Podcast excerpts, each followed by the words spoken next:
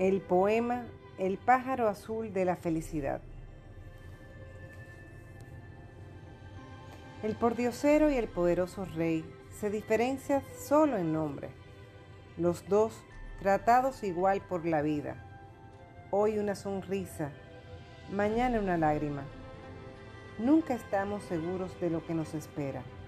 Así que aprende tu lección antes de que sea muy tarde. Mantén tus pensamientos bien elevados hasta que encuentres el pájaro azul de la felicidad. Y cuando Él te cante, aunque estés profundamente triste, sentirás un rayo de luz y de alegría. Así que no te olvides que la vida no es un abismo. En algún lado se encuentra tu pájaro azul de la felicidad.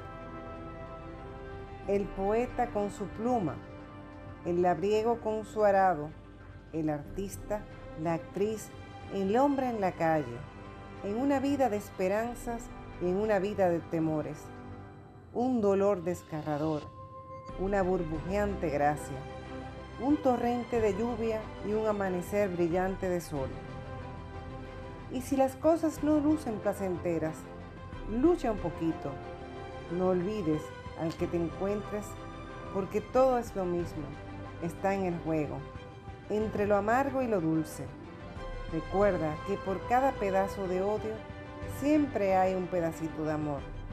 Por cada pedazo de oscuridad, cada pedazo de luz y por cada pedazo de mañana nublada, Dios nos regala una luna de medianoche.